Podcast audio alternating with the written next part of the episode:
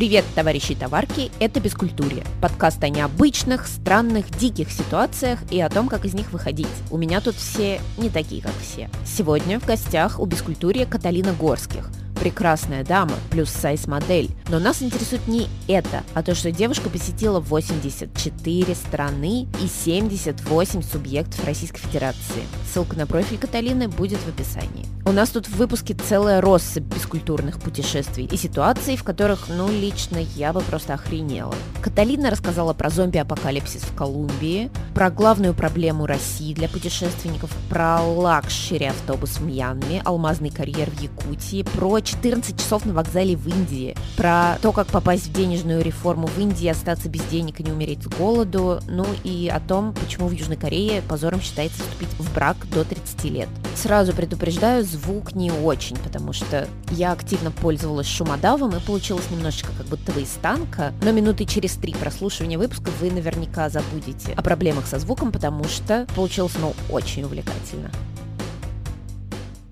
Я предлагаю построить разговор так. Э, мы будем с тобой обсуждать твои самые-самые путешествия, но сначала давай все-таки про твое самое первое путешествие. Что это было? А, я из совершенно обычной простой семьи. А, в своем подростковом возрасте я занималась спортом. Я кандидат в мастера спорта по академической гребле. Я была в сборной своего северо-западного федерального региона, и первые мои поездки это как раз-таки были со спортом. Мы постоянно ездили на разные соревнования, ездили в лагеря, ездили на сборы.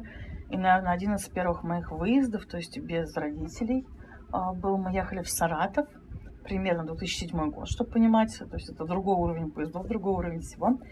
И мы ехали в Саратов на двух поездах, на двух сидячих поездах. Первый шел порядка там 14 часов, да, раньше поезда до Москвы ходили 14 часов.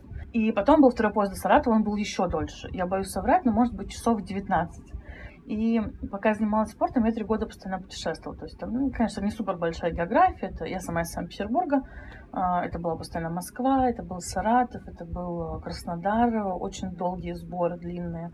После этого мне так как-то начало все это нравиться. Мне захотелось что-то открывать наверное, был каучсерфинг, ну, точнее, 2007 год, вернемся, да, это только-только-только создавался контакт, чтобы понимать вообще, что на улице творится. Я всегда говорю, что мой первый каучсерфинг был, э, в общем, э, мы знакомились с девчонками на соревнованиях из других городов и ездили друг к другу в гости.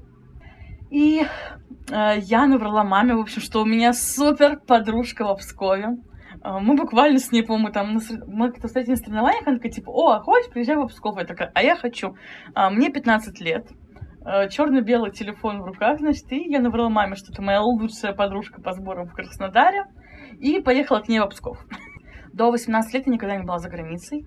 Вот, и как бы я так супер не грезила, но когда мне исполнилось 18, я сделала себе загранпаспорт э, на одни из первых скопившихся денег, и я поехала в, автобус, в тур в Германию. Это мой единственный автобусный тур в жизни. Первый и последний. Ужасная вещь. А, никакой свободы. Ты целиком под контролем. То есть там ежедневно расписанная программа. Никакого удовольствия. Сейчас я даже бесплатно бы не поехала на такое, честно. Это такая очень забавная, ну, с моей точки зрения, с того, как я вижу путешествие, то я вижу это как обезьяна, которых возят, говорят, вам здесь выйти, здесь сфоткаться, здесь поесть. Ну, это ужасно. Ты минимально видишь жизнь, ты вообще, то есть берешь какие-то самые поверхностные понятия о стране, ты только берешь только то, что тебе говорит гид, то есть не факт, что это правда. Но когда я вернулась, просто у меня в голове была мысль, там что-то по-другому. Я не понимала, что. Я не могла объяснить, что мне понравилось, не понравилось. Я просто поняла, что то, что есть в России, это не прописная истина. И мир, он за границей, он немножко другой. Я училась, в один момент я ушла из университета, я получила первое образование, поступила на второе, поступила на океанолога. Мне пообещали, что я увижу пингвина, что будет все прекрасно. Забыли сказать, что океанология это вообще не о рыбах, что это о физическом и химическом составе воды, о его движениях, приливах, отливах. Там вообще нету про рыб. Именно фундаментальная наука, вот в максимальном понимании науки. А я ушла с того универа, я понимаю, что у меня полгода свободных. То есть я понимаю, что я буду, конечно, поступать, получать еще одно образование в любом случае, но у меня свободные полгода. И тогда, в 19 или 20 лет, я впервые в жизни полетела на самолете. А, чтобы понимать, сейчас мне 28, у меня, по-моему, 260 полетов за спиной уже. Поехали в Египет, потом получилось также по туру, мы слетали на Кипр, снова в Египет. Это были достаточно дешевые туры в Египет, это еще до закрытия, собственно, наших границ с ними. Там порядка 10 тысяч рублей, может, 12 тысяч рублей, то есть на неделю какие-то такие не супер большие суммы. И вот тут самое главное для меня был переломный момент. Я вернулась, я такая думаю, нет, думаю, это не путешествие. Так может каждый человек. И я узнала плюс-минус в то время, в тринадцатом году, про каучсерфинг. И я решила провести эксперимент. Э, мне, получается, также было 20 лет. Я решила устроить себе маршрут на 21 день, живя только по каучсерфингу, не платя нигде на жилье. Ну, собственно, эксперимент удался. Я поехала в, по маршруту Воронеж, Киев, а, Ростов и Рязань, туда еще границы с э, Киевом тоже были открыты. Ну и вот, и отсюда уже, можно сказать, такой пошел старт, отчет именно своих уже самостоятельных путешествий. Давай перейдем к самым-самым твоим путешествиям. Ну вот первый пункт, наверное, самый банальный, но в то же время самый важный. Какие самые запоминающиеся у тебя были путешествия? Ну, если просто выбирать мою самую любимую страну, то это Япония, потом, наверное, мои две поездки в Японию для меня были такие самые запоминающиеся. Я урвала очень крутые билеты. Я слетала в Японию за 13 500 из Москвы туда-обратно. Вот, и Япония действительно дорогая страна, дорогая она в плане чего? В плане еды примерно как в России. Как бы, ну, если питаться в магазине самыми дешевыми способами, простыми, то оно примерно то же самое. В Японии очень дорогой транспорт и передвижение. Это вот колоссальная разница. То есть а, банальный автобус ночной 12-часовой стоит порядка 3-5 тысяч рублей, даже, по-моему, больше к 5 тысячам рублей. И когда я первый раз поехала в Японию, я не смогла себе позволить э, путешествие особо по стране, вот именно в силу этих дорогих переездов я поехала в Токио, но у меня была девочка-подписчица. Она сама из России, но живет уже много лет в Японии, до сих пор она там живет. Она живет в городе Канадзава. Я была в Токио очень долго, порядка 10 дней я следовала Токио. Там есть чем заняться. Но я влюбилась в эту страну, э, влюбилась я в нее в силу их порядков. Я люблю порядки, когда они нацелены именно и направлены на то, чтобы создавать комфорт другим людям. Потому в Японии очень много порядков именно направленных на то, что, допустим, а, когда я ехала в том самом дорогущем автобусе за 5000 рублей за 12 часов, у них закрываются окна, но закрываются не так, как у нас, а закрываются на кнопочке. То есть получается целиком черный квадрат. Огораживается передняя часть, где водитель, и ты получаешь, что в черном... Это ночной автобус. Получается черный куб, и ты не можешь сидеть в телефоне, а, потому что твой свет телефона будет мешать другим людям спать. Что делать, естественно, ребята, кому нужен телефон, они просто накрываются пледом с головой и под пледом сидят в своих телефонах. А в Японии, то есть там очень строгие законы о курении, а, там очень много законов о шуме. А, по правилам ты не можешь слушать музыку в наушниках так, чтобы из наушников слышали ее другие люди. И потом через время я совершила, кстати, вторую поездку в Японию. Но во второй раз я уже посетила Осаку, я посетила Киото, я посетила город Нара, где живет более тысячи оленей в городе, спокойно гуляет. Это очень классно. Правда, эти олени едят только, их можно кормить только печеньем за 200 рублей, которые ты покупаешь у местных продавцов. А вот еще, насколько я знаю, ты была в Освенциме. Я считаю, что такие места, как Освенцим, а, я бы в них людей, честно, водила принудительно. Прям вот возила группами принудительно, потому что это очень хорошо напоминает о том, как не нужно. И Освенцим, я когда первый раз поехала, я знала, что это такое, то есть в общих чертах. Вот как, наверное, знаю среднестатистический человек, я знала, что такое лагерь, я знала, там, что происходило, я знала, что там сжигали людей, но никаких подробностей я особо не вникала. И когда я посетила, мне, конечно, безумно все тронуло, это задело, и я купила де- э, книгу девушки, она называется «Я пережила Освенцим». Вот, и после того, как прочитала эту книгу, меня очень сильно тронула эта тема. Я пересмотрела все документальные фильмы, что есть. Я прочитала все книги, что написали по этой теме.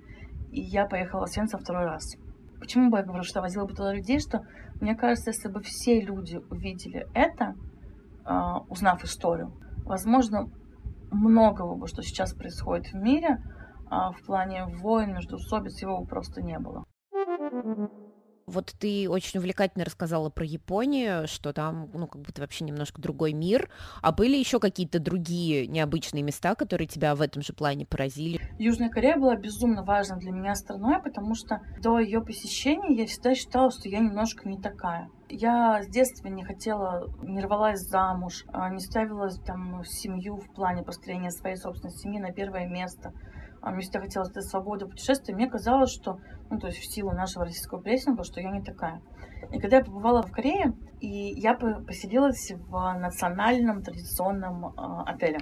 То есть там дом и несколько комнат, люди, где вот это те дома, где э, снизу топят полы, чтобы они были теплыми, где спят прямо на полу на матрасах, где невысокие карликовые двери, то есть максимально традиционный э, дом. Я тогда очень плохо говорила на английском. Э, Вообще стоит отметить, что я очень много лет путешествовала без английского. Я училась все время в французской школе. Там была девушка, ей было 32 года ей было. Она была замужем, но у нее не было детей. И я ей рассказала о том, что у меня есть знакомая в Санкт-Петербурге, моя одногруппница, у которой в 23 года трое детей. И я думала, что мы этой женщине будем вызывать скорую, потому что в Корее, если ты до 30 лет э, вышла замуж и родила детей, то ты считаешься позором семьи. Корее самое главное сначала это образование, потом карьера, потом обязательно путешествие, потому что это поиск себя, это поиск чего-то нового. И после 30, когда ты состоявшаяся личность, ты можешь жениться. И эта девушка рассказала, что вот я вышла в 28, но это считается очень рано.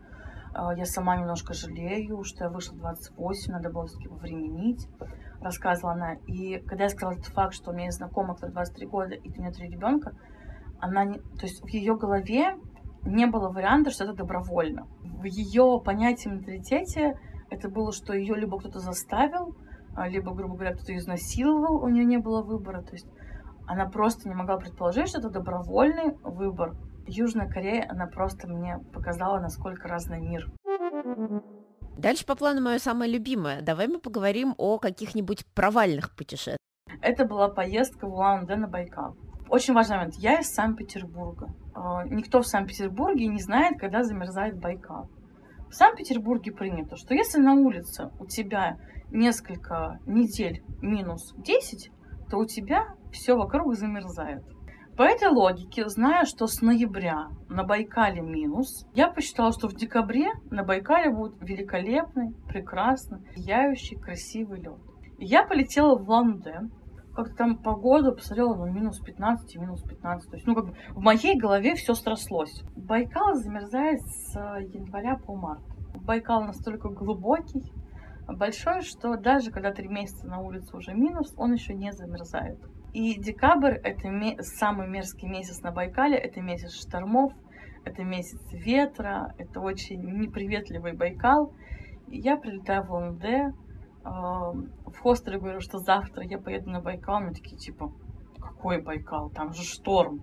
А что понимать, в это время в Улан-Удэ реально на улице минус 25, гигантские сугробы э, просто мне по пятую точку. Что значит, что Байкал не замерз? В общем, да, Байкал не замерз. Э, его я, я даже не поехала в итоге. Я очень расстроилась что я поняла, что смысла нет, мне сказать, что вас там просто заплещет а, водой, перемешанной со снегом, и как бы, ну, вы не насладитесь. Вот, это вот было самое провальное. То есть я слетала в ОМД просто так. И второе такое, наверное, из провальных, это Филиппины в том плане, что, наверное, Филиппины прекрасно. Но я почему-то решила, что я буду с Филиппинами знакомиться посредством их столицы. Это самое, наверное, провальное решение реально за все мои путешествия. Потому что от той красивой картинки Филиппин, которая похожа с Мальдивами, да, чтобы ну, так примерно сравнить. Столи... Ну, то есть столица это, это типичная грязная Азия, это натыканные дома, это куча неприятных э, запахов, это большое количество людей. Я решила, что мне на Филиппины не нужно больше никуда ехать, кроме столицы. Ну, в итоге из четырех дней три я просидела, не выходя из отеля.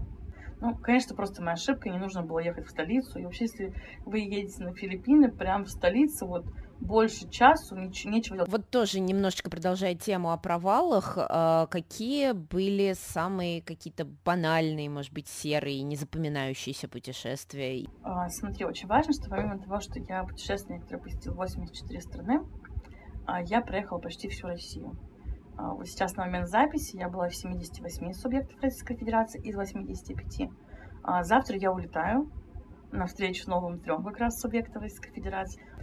А, сделала я это с целью того, чтобы, ну, наверное, действительно понять, что такое Россия, потому что, как говорится, умом России не понять. Уникальная страна, но у нас есть очень большая проблема, если я говорю, что у нас великолепная природа.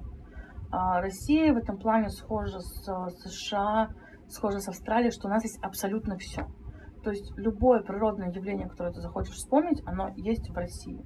Россия очень красивая, но очень большая проблема России – это города в большинстве, не считая буквально там 10, максимум 20 городов, все города, в силу того, что они были перестроены во времена СССР, они все сделаны под копирку. Опять же, если Новокузнецк это супер ужасный город, просто один из моих нелюбимых э, городов России, то в Кемеровской области рядом есть Шерегеш, великолепное, красоты, природное место то, к сожалению, в Брянской области, ну, опять же, там, вот Ивановской, у них почти ничего нет.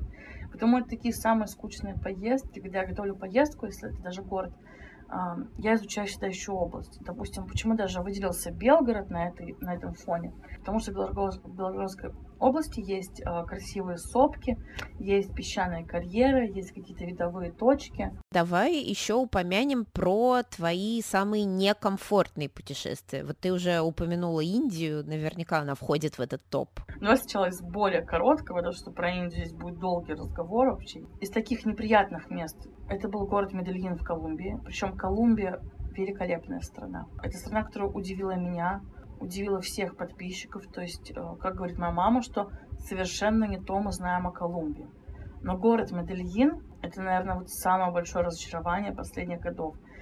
Помимо дурной славы того, что это город, который, которым возглавлял Пабло Эскобара, да, где он э, родился, жил, и была вся основная трафик колумбийских э, волшебств, волшебства колумбийского. Вот. Его сейчас пытаются переделать, да. Там из самого опасного района который некогда строил как раз-таки для бедных Пабло Эскобара из района 13, сделали такое, типа, такое, наверное, хиповое место с кучей площадок, скейтеров, проводят экскурсии, да. Но центр Медельина, это просто, это вот самое ужасное там, это были люди.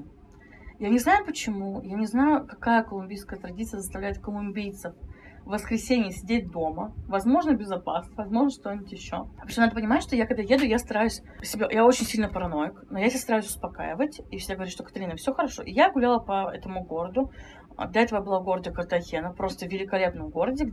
И я прям с такой опаской ходила, но Картахена супер крутой город, я так расслабилась. И приехала в Медельин уже такая более расслабленная, решила так, что все, так, это все мифы. И тут я буквально гуляю по городу, ко мне подходит женщина и на там испанском, она мне говорит, девушка, не гуляйте, здесь опасно. И за день так вот несколько человек тебе подходит, постоянно говорит, что там, ой, вы бы здесь не сидели одна, там, ой, вы бы не держали так телефон, ой, вы бы рюкзак перевесили спереди. То есть, и э, я в субботу ездила в великолепное место, недалеко. Почему вообще поехала в город Медельин? Э, в часе езды этого города есть место, называется Насалента, и там э, среди озер есть гигантская 220-метровая скала. Вот просто как будто бы большой камень положили среди озер и равнин. То есть все вокруг почти ровненько, и эта гигантская скала стоит. А, там 750 ступенек наверх, чтобы подняться это прекрасное место. Вот, значит, я была в этом месте. В воскресенье, естественно, я отдыхала после этих 70 750 ступенек, пожалев 35 градусов, пока там их поползла вверх. А, и вечером решила, что надо все-таки выйти из дома, пойти купить какой-то еды, купить какой-то воды. Я выхожу, на улицах вообще ноль людей. А надо понимать, я жила в каком-то очень супер торговом квартале. Это видно а, центр, где прям вот на улицах э, Ташкент. Ну, то есть в том плане, что как у нас принято назвать Ташкент, когда куча ларьков, куча всего. На улице Каир, куча продавцов, все толпа, не пройти, не протиснуться. Тут я выхожу, просто пустота. Пустая улица, медленно едущее одно такси. Ну, типа, может быть, по каким-то причинам не стоит выходить из дома, раз людей здесь нету. И в того, что нормальных людей на улице нету, которых было очень много за день до этого, остались самые отборные колумбийские сливки. Это проститутки, которые выглядят просто... Они на улице стоят в более откровенных нарядах, чем я на своих фотосессиях. Просто там такие, такие наряды, это... Там нарядов почти нет. Это алкоголики под очень большим влиянием наркотиков люди. Потому что нормальных людей на улицу нет. Ты выходишь такой, как... Я не люблю фильмы про зомби, но это было, наверное, похоже. В непонятном направлении бродящие люди, пытающиеся что-то тебе сказать. И это, это действительно тот момент, когда было страшно. И в этот момент еще мимо меня проезжает таксист, такой говорит, девушка, вы бы не ходили одна, садитесь лучше в такси. Ну и все, естественно, мне вообще голову мою прикрывали, там все спрятала, чуть ли не бегом добежала до магазина, который смогла найти только через полтора километра за этой водой, вернулась, но это прям вот неприятное воспоминание, то есть такой какой-то наркоманский зомби-апокалипсис. Из неприятных еще было у меня очень яркое воспоминание о хостеле в Янгоне, это Мьянма. Мьянма, она, она в целом похожа на Таиланд, э, другая немножко культура, но в плане тоже там-то грязи, всего этого э, менее чисто. Э, Янгон это вообще город, где бродят совершенно спокойно крысы, благо я их не боюсь. Я сняла хостел. Когда только стали появляться капсульные хостелы, и нормальное описание все было, это очень жаркое место. То есть это там градусов... К сожалению, почти все путешествия это 35-40 градусов. Дикая влажность. Я как будто бы мокрая тряпка по листу все время хлещет, значит. Я ползу в этот хостел в надежде, что вот оно сейчас мое спасение с кондиционером, значит. И это хостел, где все было в одной комнате. Ты заходишь, там вытянутая комната, сбоку в этом же помещении стоит стол администратора, и перед тобой куча вот этих двухэтажных ячеек. И отделен только туалет и ванна. Здесь же стол, где люди едят. И на эту всю прекрасную картину один кондиционер, который, естественно, абсолютно не справляется. Плюс он дует, получается, перпендикулярно капсулам. Воздух туда не заходит абсолютно никакой. Час ночи, около меня какой-то чувак внутри этой капсулы сидел с кем-то, болтал по видеосвязи без наушников. Это было похоже на тюрьму. Но, на удивление, кстати, в Мьянме, в такой вот стране, которую я так ужасно описываю, был мой самый лучший ночной автобус. Когда мне сказали, что он стоит 15 долларов, я такая думаю, ну, многовато для Мьянмы, come on. Я заплатила, и это, был про... это было лучше, чем в Японии, серьезно. Там выдавали мягкие идеальные пледы. Там а, было по три кресла в ряд. Они откидывались фактически на 180 градусов. Причем там можно было пристегнуть свои ноги, э, пристегнуть э, себе в районе попы и в районе груди были такие вот ремни, чтобы ну, ты никуда не спадал. Э, там выдавали постоянно еду, выдавали какие-то гигиенические наборы. Через час после отъезда нас остановили на большой парковке, где можно было умыться, почистить зубы с помощью всех этих наборов, которые тебе выдали. Там были великолепные пледы, куча бесплатных конфет. В общем, это просто какой-то был супер люкс уровень. Теперь Индии. Я знаю, что очень много людей любят Индию. Но я считаю, что Индию, Индию можно любить только А. Будучи вегетарианцем, Б. Будучи помешанным на йоге. В остальном, если вы адекватный человек, у которого есть рвотные рефлексы, то очень маловероятно вам там понравится. В 2013 году, когда еще я полетела в штат Гуа, я не скажу, что это было ужасно. Мне очень повезло в том плане, что есть северный Гуа, который безумно похож на Геленджик в плане там узкий пляж, э, куча людей, прям э, типа там тусовочно, но очень много людей. Мне повезло, я оказалась на юге штата, а, причем мой отель был расположен между двумя городами. Мой отель в одну сторону пляж 5 километров и ничего, и в другую сторону пляж 5 километров и ничего. Я арендовала велосипед, и ты вот просто 5 километров едешь по идеальному белому песчаному пляжу, где единственное твои соседи это какие-нибудь коровы или быки, выходящие из кустов. Я подумала на фоне этого, что в принципе в Индии не так ужасно, подумала я. И а, на свои 25 лет я решила, что нужно поехать изучить север Индии. В сумме мое путешествие было 3 недели. В общем, а, что такое Индия? Это очень-очень-очень-очень много людей отсутствие э, личного пространства. То есть всегда вокруг тебя много людей, которые тебя хотят потрогать. Потому что какое-то есть дурацкое индийское старое поверье, что если ты потрогал белого человека, у тебя будет счастье. Это гигантское количество попрошаек. Это супер шумные люди. И это адская антисанитария. Это то место, где максимально постоянно возникает рвотный рефлекс, потому что в городах жарко, они все это вот мусор, все остатки выкидывают на улицу, это все гниет, это действительно все очень воняет. Я предполагаю, что в Индии очень прекрасно на севере в горах. Но вот это вот золотой путь, который я проехала от Мумбаи до Калькутты, это просто было омерзительно. То есть Варанаси это вообще, это самый грязный город, который я видела.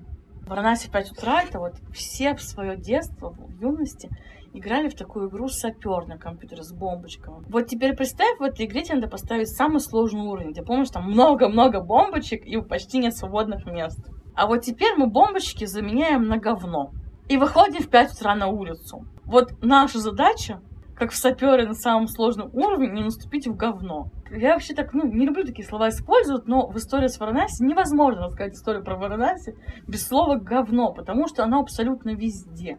Куча животных, это корова, которая священная, это обезьяны, это козы, это овцы, это кабаны. А, Индия, как что-то, какое отношение к говну в Индии? А, когда я отъехала от а, Дели в сторону Агра, это был мой первый поезд по Индии. Было раннее утро, такая еще с просонья, что-то еду, смотрю, люди напротив, на соседних путях все время на корточках сидят. А через час ты понимаешь, что люди не просто так сидят. Люди ходят на путях в туалет, садятся на карты и смотрят, как поезда мимо них проходят. Потом было это Варанаси. То есть, я говорю, что для меня Варанаси было ужасно не тем, что там сжигают людей. Нет, это их культура, и во имя этого я к ним ехала. Ну, естественно, помимо вот этого вот говна, которое, слава богу, потом к 10 утра его собирают, потому что лепешки из какашек имеют очень высокую удельную теплоемкость, они очень долго горят и дают очень много тепла. А, так как сожжение людей это очень дорогое дело, чтобы понимать, это стоит порядка 10 тысяч долларов – при средней месячной зарплате по Индии 200 долларов. Такая дорогая высокая цена именно в силу того, что нету дерева. Они вырубили почти все дерево на севере и просто не на чем людей сжигать. Потому в целях сжигания они используют и лепешки. И когда ты подходишь к этой реке, которая просто цвета болота, а один стоит, моет голову, другой стоит, чистит зубы, набирая воду с этой реки, третья полощет пеленки, Через 10 метров скид, скидывают труп человека, только что сожженного. Дальше в этой реке ходит корова. И это все вместе, ну, это просто визуал, который сносит, конечно, крышу. В Индии очень нерегулярные поезда. А Варанаси это был тот город, помимо всех этих прелестей, где я ждала поезд. 14 часов я сидела на вокзале, ждала поезд. А, причем это было от дневного времени в ночное время. Ни одного европейца. Я была одна реально среди местных. Плюс, э, надо понимать, что достаточно такой э, большой пропускной пункт. Там одновременно, по-моему, в районе 10 платформ, 10 разных путей. А чтобы посмотреть табло, на которое приходит твой поезд, нужно подниматься наверх по лестницу, идти в главное здание. То есть эта процедура примерно занимает 10 минут. И, естественно, я очень сильно боялась, что меня поменяют пути, я постоянно бегала туда-обратно. И ладно бы, если бы сказали, что типа, дамы и господа, ваш поезд будет через 12 часов. Нет, там тебе говорят, что ваш поезд будет через 15 минут. И так ты слышишь все абсолютно 12 часов. Или 14, сколько там часов.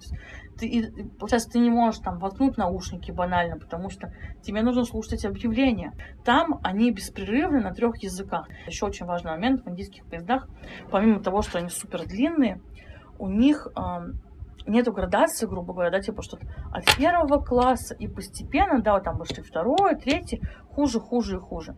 У них эти классы разбросаны в вагоне, они вставлены в разном абсолютно порядке. А, когда есть самые дешевые вагоны, известные всем, где нету мест, забивается куча людей, люди сидят на крыше, и вот в этих вагонах у них боковые двери, которые у нас сквозные, проходят по поезду, он заварен. То есть, если случайно ты не успел сесть в свою часть поезда, ты в нужный тебе вагон, возможно, не сможешь пройти, потому что двери частично просто заварены. А поезда там вагонов так 30 может быть. Такой вопрос. Давай поговорим про самое твое э, дешевое путешествие. Может быть, что-то бесплатно тебе перепадало, где-то неожиданно удавалось сэкономить. А, мой личный азарт а, сделать максимально дешево. То есть, а, грубо говоря, я знаю, сколько этот самолет может стоить по акции, по ошибке, да, там, я никогда не полечу, грубо говоря, там, в Таиланд за 30 тысяч рублей. потому что я знаю, что есть пути слетать в Таиланд за 10 тысяч рублей туда-обратно. У меня была очень дешевая поездка в город Мирный. Город Мирный — это республика Саха, Якутия. Это примерно 5,5 часов-6 полета от моего Санкт-Петербурга. А, это маленький город с населением 300 тысяч человек. А, это город, где расположен один из самых больших а, алмазных карьеров Другими словами, это одна из самых больших искусственно выкопанных дырок человеком в земле. Короче, по диагонали эта дыра километр 200. Обычно туда билеты стоят, ну, в районе, наверное, 50 тысяч. До Якутска из Питера там можно 35-40 слетать, плюс там от самого Якутска до Мирного тоже там билеты могут 10-20 тысяч стоить. И по какой-то акции я урвала билеты туда-обратно за 11 тысяч. И надо понимать, что север. Это очень дорогой север, как бы, ну, как и любой север. По-моему, гостиница там всего одна, не помню, какая цена, но помню, что за комнату в квартире это порядка 3-4 тысяч рублей в день было. Через знакомых знакомых мне нашли семья, которая меня приютила. На 5 дней это сразу же экономия, там, типа, тысяч двадцать. Если кому сказать, что слетала в Мирный на 5 дней за 15 тысяч рублей за все, как бы, то есть, ну, зная, где это, это действительно супер дешево. Из того, что я помню, я в Париже 2700 летала в один конец. А, до Бали я долетала за 8500 в один конец. За десятку я в Тай летала, но а, прелесть моей десятки а в Тай, то, что, естественно, есть, когда была чартерная программа, там можно было выхватить чартеры. Я летала здесь тысяч туда-обратно на самой лучшей авиакомпании в мире, на Etihades.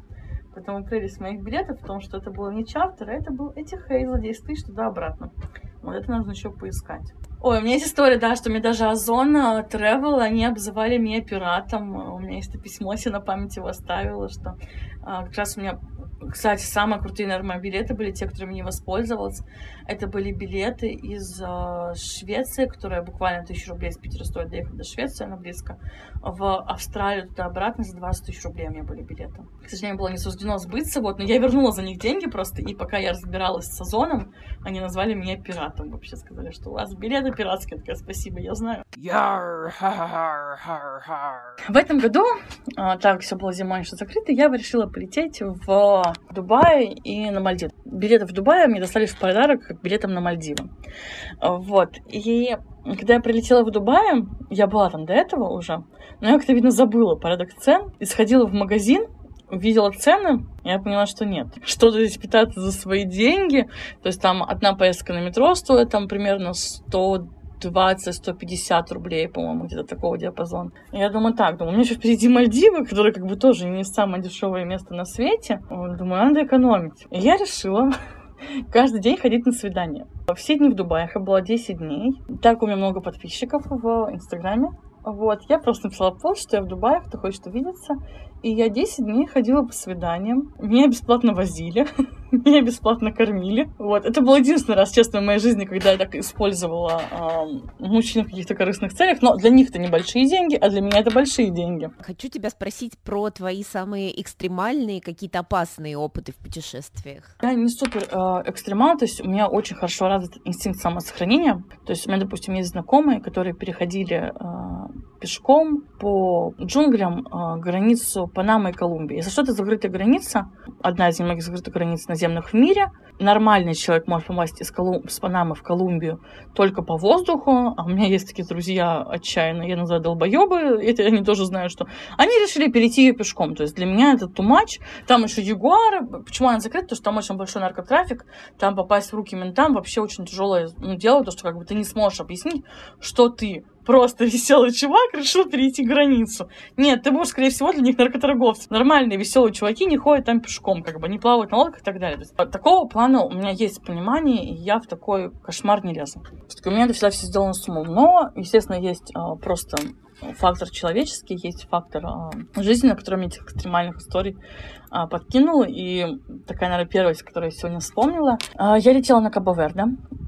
Это основное государство в Африке. То есть это можно сравнить, с Занзибаром, в том плане, что Занзибар сейчас это супер популярное место для россиян, все о нем знают. Когда я была в Танзании пять лет назад, никто не знал о Занзибаре. Когда маме рассказала про Занзибар, она такая, типа, боже, где это? Я говорю, мама, говорю, это очень популярный курорт европейцев. То же самое Кабо-Верде. Оно очень популярно у европейцев, очень великолепное государство, очень красиво, природа. А, я когда периодически еду в какие-то путевки, я с собой беру попутчиков. А, посредством Инстаграма я пишу там объявление, что вот там, допустим, еду туда-то, там, такой-то бюджет, кто хочет, может со мной поехать там.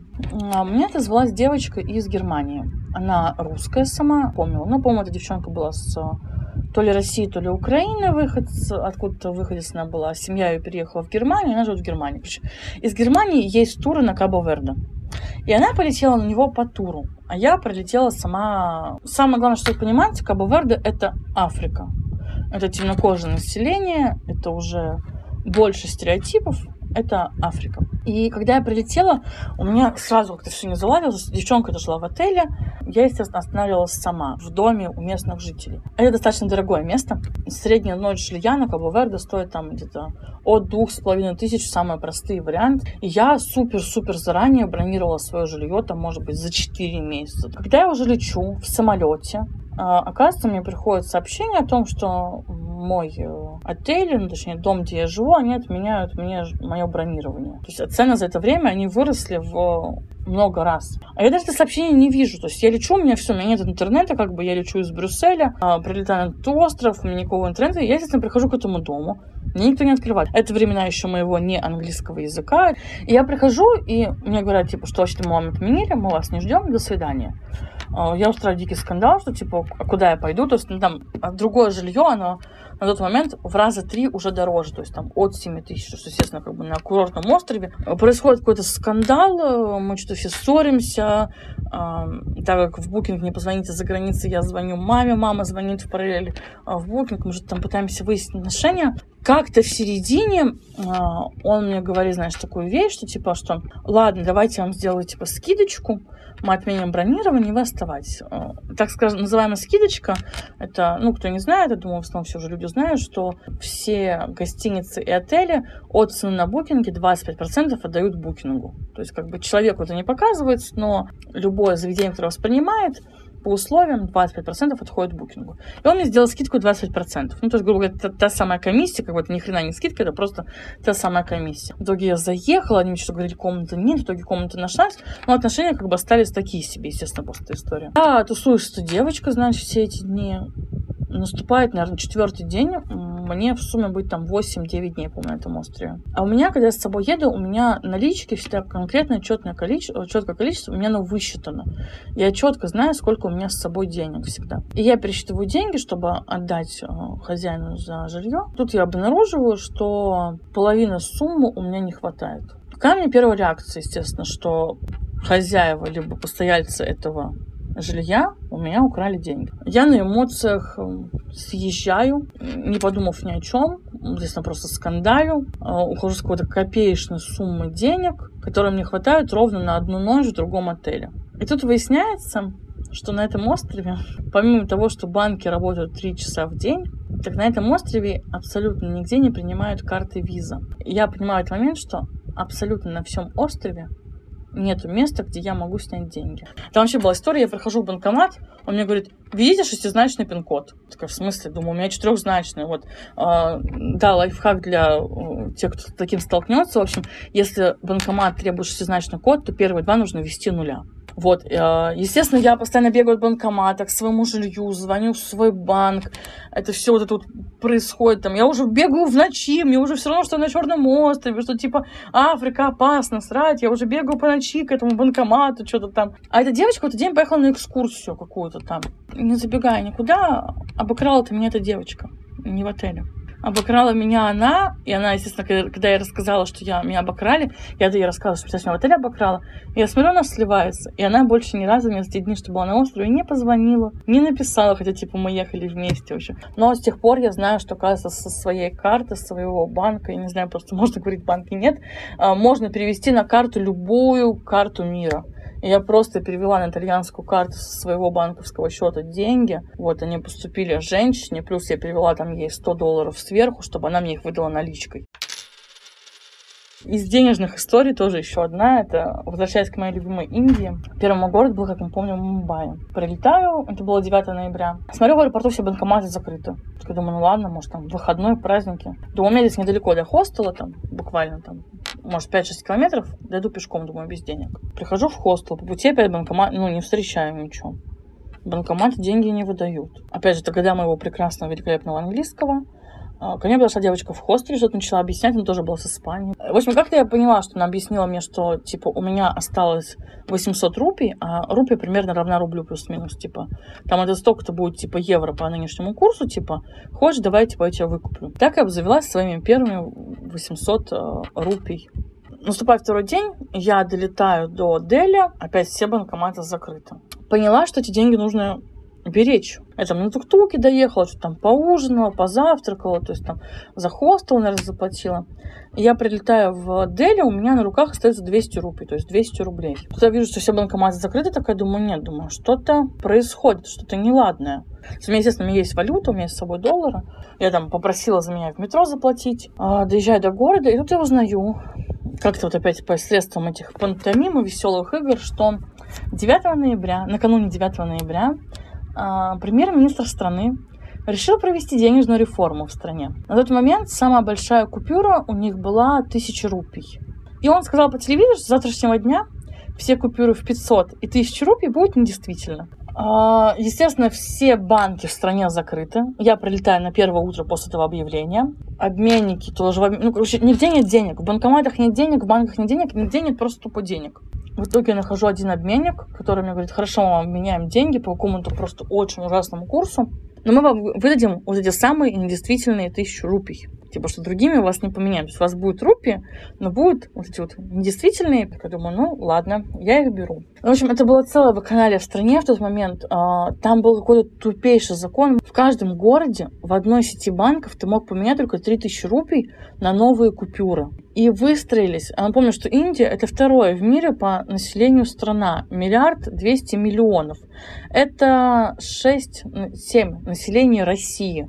А люди стали создавать а, очередь в банк, э, очередь доходили по 3-4 дня, люди сидели в очереди. В силу там, конечно, того, что там я, ну, видно другой национальности, как-то меня впустили там этот банк, как-то я поменяла первые 3000 рупий, и в своей голове себе пояснила, что типа, Каталина, что явно денег больше не будет, что вот у тебя есть 3000 рупий, вот, пожалуйста, 20 дней на них живи. Была такая история, так получилось, что я жила в Индии, типа, там, на 3-4 доллара в день у меня бюджет составлял.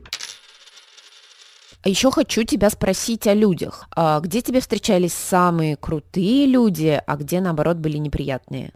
Ну, здесь, наверное, все основывается на моих именно, на том, кто есть я. в смысле, в том плане, что а, внешне я очень фигуристая девушка. Плюс сайз девушка с, в моем понимании, красивой фигурой, женственной, явно выраженной фигурой песочные часы. Потому, конечно, я очень сильно страдаю в арабских странах. Я страдала от этого же в Индии и в, странах персидского происхождения, что это очень большое внимание, переходящее грань культурного. Например, было очень тяжело в первой поездке в Марокко три года назад, то, что это просто эти оголделые крики, все, то есть, опять же, да, банально, почему не воткнуть наушники, но потому что, когда идешь по улице, а, это небезопасно втыкать наушники, потому что, блин, тебя могут переехать и так далее. Все-таки я считаю, что такие страны должны ходить и контролировать, и это было вот ужасно в плане этого внимания. А хорошие хороших людей, да, да везде хорошие люди есть. Кстати, вот если про то, Марокко говорить, то местные женщины офигенные. Они говорят все на французском, абсолютно тебя не понимают, но в ситуациях, когда ко мне клеились мужики, и там еще какая-то была ситуация, когда у нас еще там дети чем-то начали кидаться, именно местные женщины такие без вопросов просто все разрулят, отгонят, проклянут, пошлют на своем французском, мусульманском. Вот. К местным женщинам у меня вообще ноль претензий. Или, допустим, в Узбекистане, наоборот, мы не в никому, как бы, но почему-то а, именно местные девушки, которые работали день что-нибудь торговали, они вот максимально себя вели как сучки прям. То есть они обвешивали, они обсчитывали, они прям вот были максимально неприветливы. А мужчины, которые торгуют в Узбекистане, наоборот, тебе лишний персичек сверху положит. Не знаю, что положат мне в моем грядущем путешествии, а собираюсь я, между прочим, на Кольский полуостров, где сейчас, мягко говоря, не жарко и очень дождливо. Надеюсь, кусок рыбы положит. О моих приключениях буду уведомлять вас в Инстаграме, подкаст Cultureless, подписывайтесь. А еще традиционно прошу вас не полениться и поставить лайки, может быть, даже комментарии написать или поделиться с друзьями без культурим там, где вам удобно. Apple Podcast, Google Podcast, CastBox, Яндекс Музыка, ВКонтакте, ну везде, короче. Вам не сложно, а мне приятно. И, кстати, я в вечном поиске гостей, так что если у вас что-то бескультурное за душой, обязательно напишите мне. Ну что ж, меня ждет север, а бескультурье обязательно вернется. Всем пока!